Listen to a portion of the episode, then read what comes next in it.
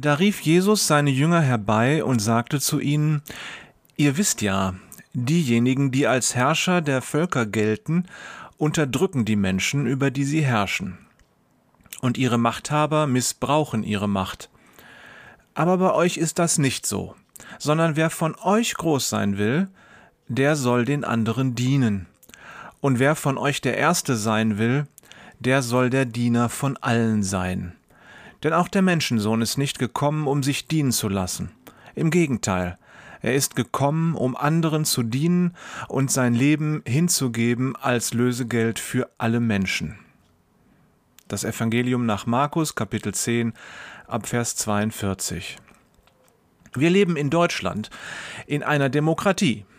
Das ist fein. Wie schlimm das aber ist, wenn Regierungen zu brutalen Despoten werden, das sehen wir gerade in Belarus und ganz extrem in Syrien. Das war wohl schon zu Jesu Zeiten so, dass die Machthaber ihre Macht missbrauchten. Oder nee, das war eigentlich nicht nur zu Jesu Zeiten so, das war eigentlich schon immer so.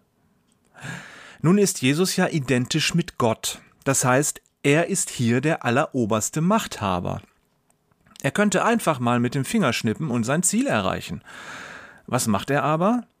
Er wird Mensch, predigt von seiner Liebe zu den Menschen und wird am Ende dafür hingerichtet. Zwischendurch rettet er Menschenleben, macht Leute gesund und übernimmt Sklavendienste im Haushalt. Und er macht andere Menschen wichtig und wertvoll.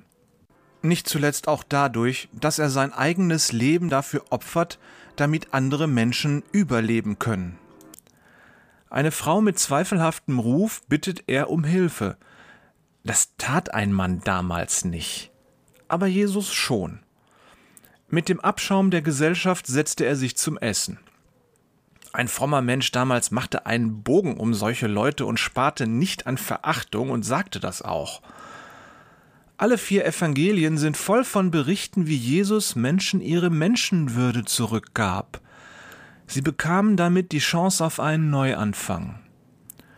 Nun fordert Jesus seine Nachfolgerinnen und Nachfolger auf, dasselbe zu tun. Leute, das ist ein Aufruf an die Christenheit heute. Gebt Menschen ihre Menschenwürde. Setzt euch zum Beispiel mal zu den Bettlern in die Fußgängerzone und begegnet den Leuten da auf Augenhöhe. Macht die Menschen in eurem Umfeld wertvoll, egal wen. Jesus hätte das auch getan. Wetten? Die Wette gewinne ich. Und wenn die Christen Jesus nachfolgen wollen, dann tun sie dasselbe. In diesem Sinne.